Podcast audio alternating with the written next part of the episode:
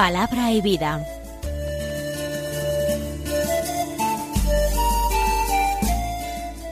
Con el Padre Manuel Horta, desde Sevilla.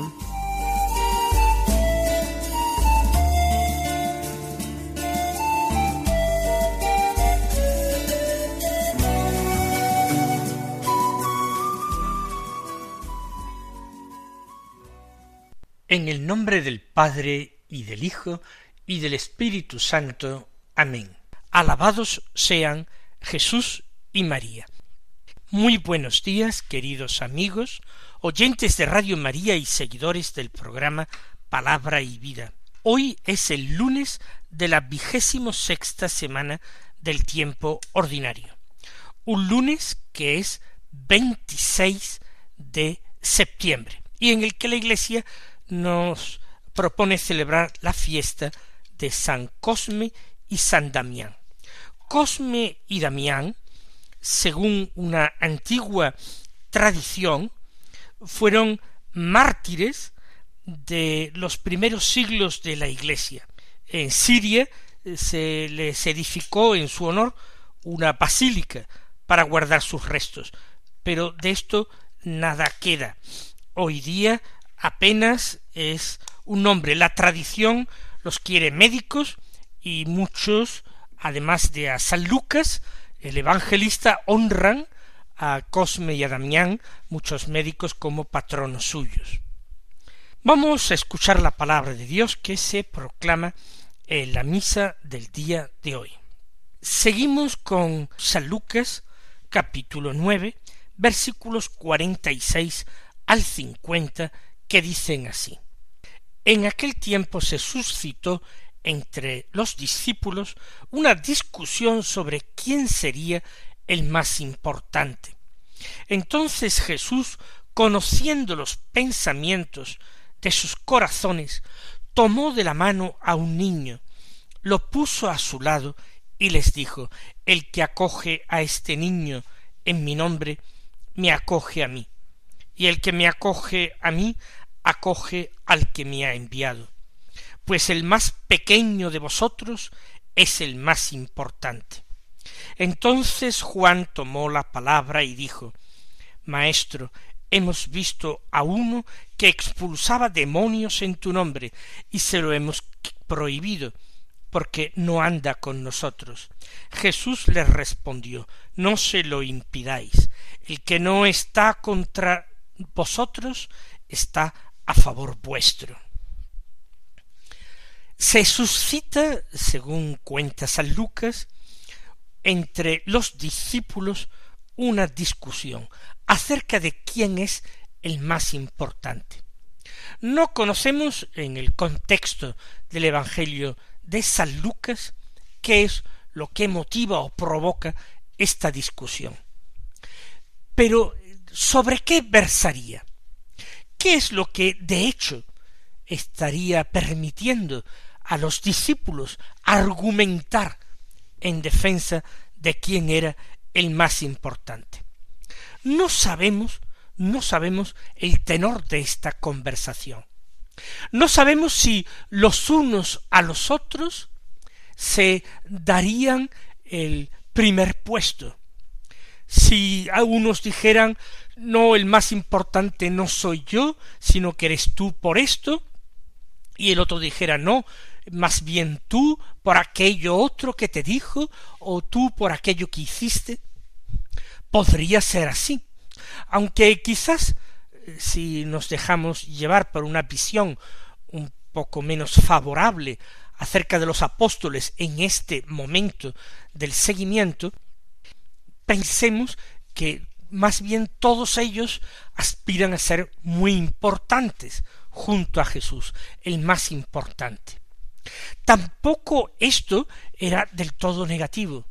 Si todos encontraban argumentos para ser el más importante, es porque todos ellos en su relación con Jesús se sentían tan extraordinariamente queridos, atendidos, cada uno se sentía tan auténticamente valioso, precioso a los ojos de Jesús, que con razón, sin fijarse en méritos ajenos, él asimismo se tenía por dichoso, se tenía por importante, se tenía por el más importante.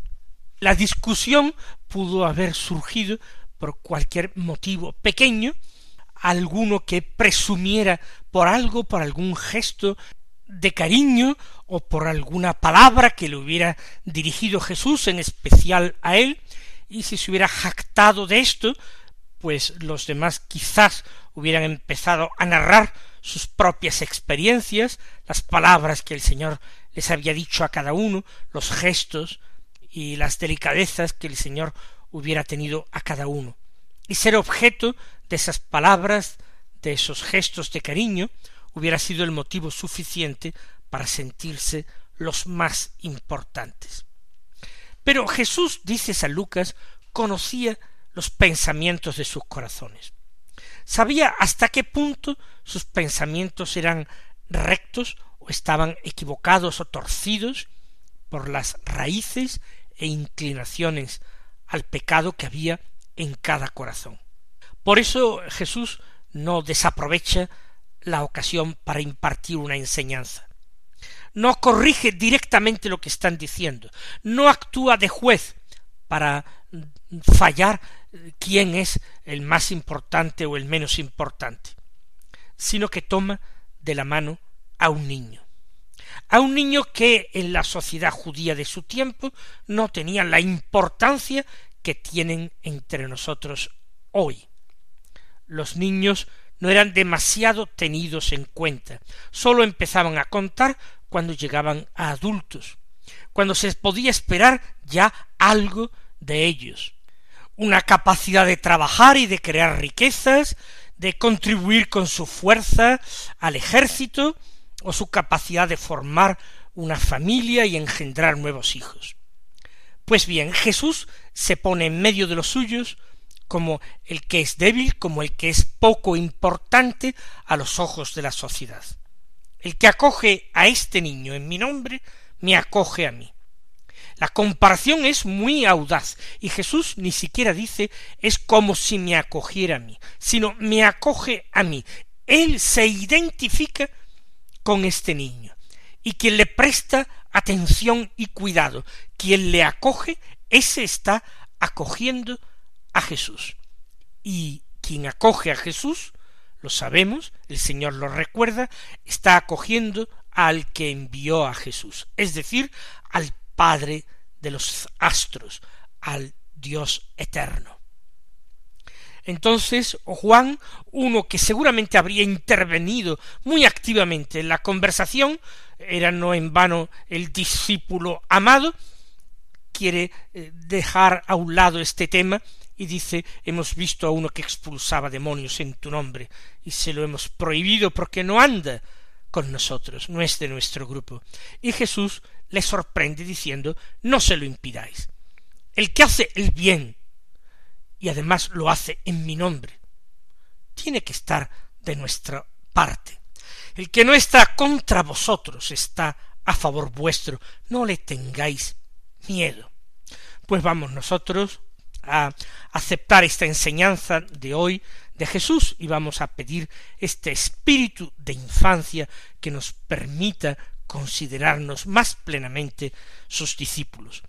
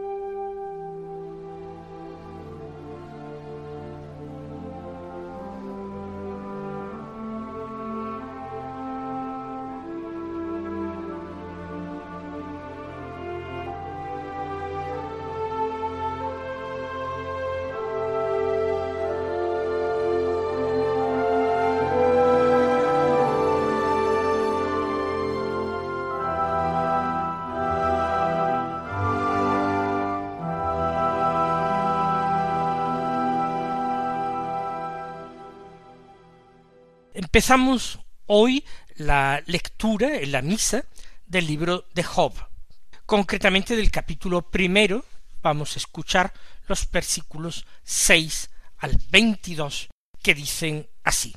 Un día los hijos de Dios se presentaron ante el Señor. Entre ellos apareció también Satán.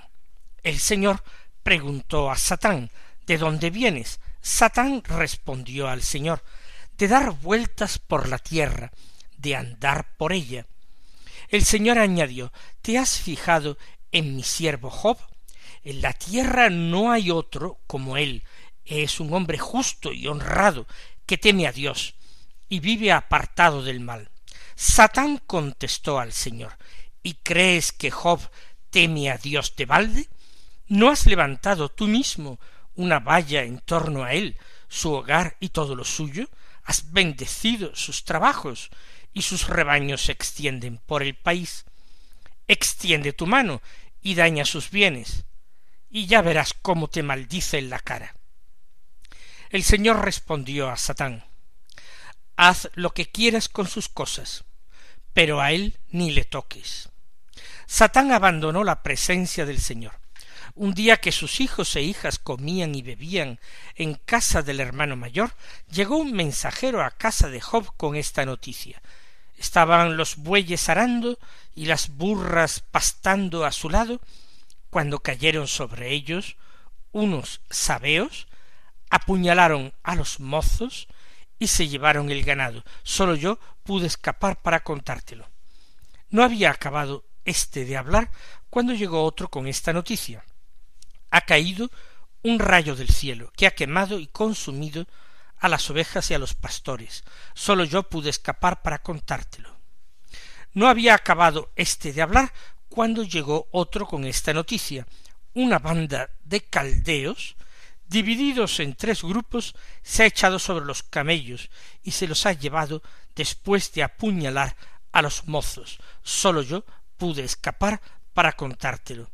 No había acabado este de hablar cuando llegó otro con esta noticia. Estaban tus hijos y tus hijas comiendo y bebiendo en casa del hermano mayor cuando un huracán cruzó el desierto y embistió por los cuatro costados la casa, que se derrumbó sobre los jóvenes y los mató. Sólo yo pude escapar para contártelo. Entonces Job se levantó, se rasgó el manto, se rapó la cabeza, se echó por tierra y dijo Desnudo salí del vientre de mi madre y desnudo volveré a él.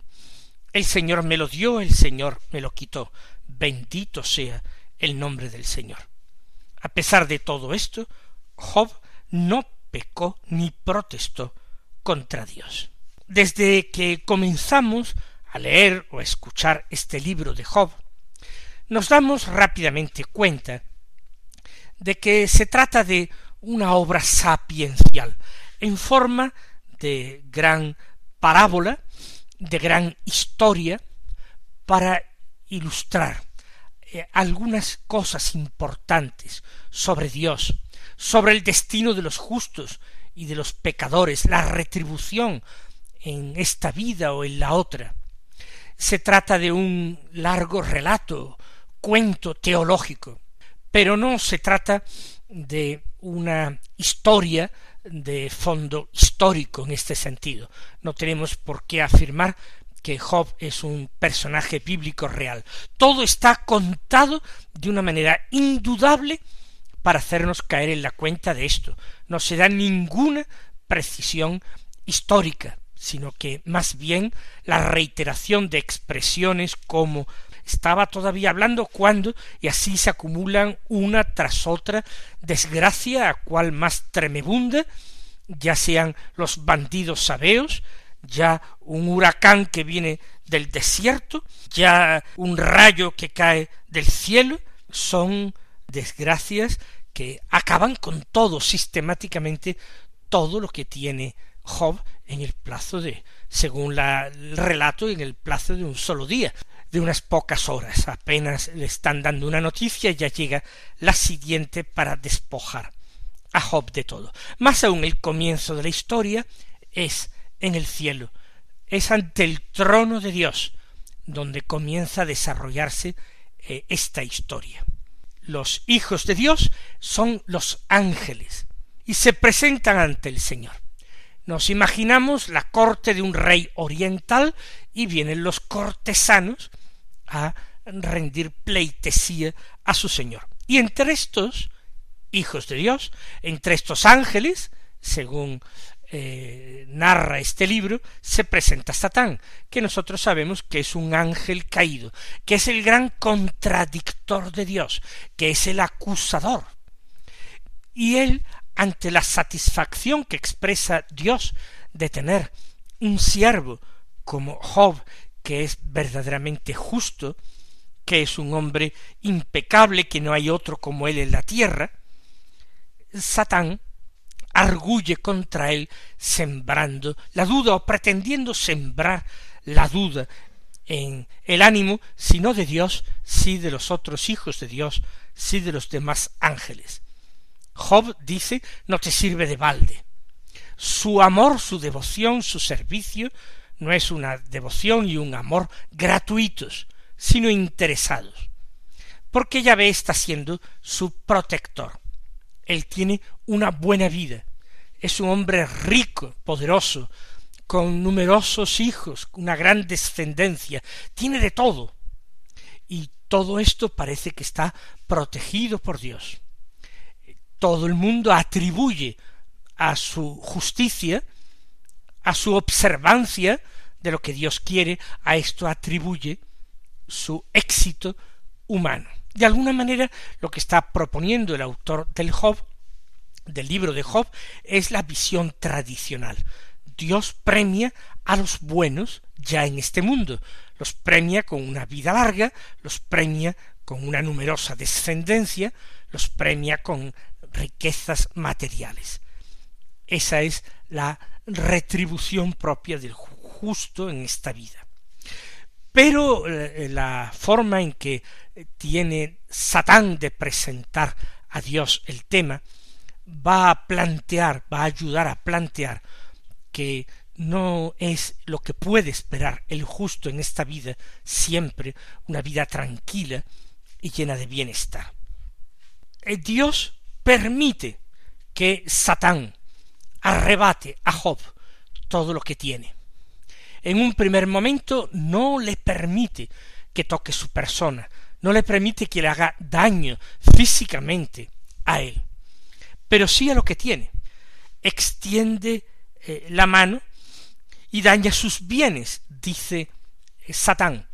Y Dios se lo permite, y entre estos bienes está su propia familia, sus hijos y sus hijas. No se trata solamente de sus rebaños o de sus cosechas. Y así a través de estos fenómenos naturales o del pecado de los hombres, los bandidos, uno tras otro eh, van haciendo que Job se quede sin nada. Primero lo que se pierde es el ganado robado. Pero no olvidemos los mozos que cuidan del ganado apuñalados. Desde esa perspectiva no podemos olvidar que la vida de las personas es más importante que la vida de los animales. El rayo del cielo consume a ovejas y pastores, de nuevo, animales y personas. Después, los camellos también robados, pero después de haber apuñalado igualmente a los mozos que cuidaban a los camellos. Y por último, todos los hijos e hijas de Job, que precisamente aquel día se habían reunido todos juntos en una misma casa, junto al desierto, que se ha derrumbado encima de ellos por la violencia del huracán. Ante este cúmulo de desgracias, una tras otra, no hay tiempo para asimilarlas, Job se rasga el manto, se rapa la cabeza, son signos de duelo por su desgracia. Aquí ni el llanto ni los gritos son suficientes para desahogar tanto dolor. Se rasga el manto, se rapa la cabeza, y él se tira por tierra se echa por tierra. Y dice, desnudo salí del vientre de mi madre, desnudo volveré a él. Job primero se pone al nivel de la tierra para captar la realidad suya. Y la realidad de cualquier ser humano es una pobreza radical. Quitas las cosas y tú quedas hecho nada. No somos nada, lo sabemos cuando a alguien de nuestro entorno o a nosotros mismos nos ha sobrevenido una enfermedad grave que pone en peligro nuestra propia vida y estábamos tan buenos un día o estaba tal persona tan sana y en dos días eh, lo vemos en gravísimo peligro de muerte. Y decimos eso, es que no somos nada, nuestra vida pende de un hilo. Hoy estamos aquí, mañana puede ser que ya no estemos. Desnudo salí del vientre de mi madre, esa es la realidad pobres de solemnidad, necesitados completamente, primero de nuestros propios padres, después de las otras personas y siempre y fundamentalmente de Dios. Pues si desnudos salimos del vientre de nuestras madres, es normal que desnudos volvamos a la tierra. El Señor me lo dio, el Señor me lo quitó. Bendito sea el nombre del Señor. No vale alabar a Dios porque a mí todo me vaya muy bien. Hay que alabar y bendecir a Dios, muy especialmente cuando las cosas no van bien, cuando se acumulan los trabajos, las penas, los sufrimientos, las contrariedades. Entonces hay que decir bendito sea el nombre del Señor, porque no es porque Dios me ame, simplemente que tengo muchas cosas, o no es porque Dios haya dejado de amarme que las pierdo. Dios es bueno, siempre, me vaya a mí bien o me vaya a mí mal, goce o sufra, Dios es bueno, y tenemos que repetirlo incansablemente. Dios es bueno, Dios es buenísimo. Alabado sea, bendito sea el nombre del Señor. Y Job ni pecó ni protestó contra Dios, lleno de una sabiduría realmente grande, lleno de un sentido común extraordinario. Vamos a pedirle al Señor que a nosotros también nos infunda esta virtud de saber alabarle a Él también en el dolor y en la necesidad. Que el Señor os colme de bendiciones y hasta mañana si Dios quiere.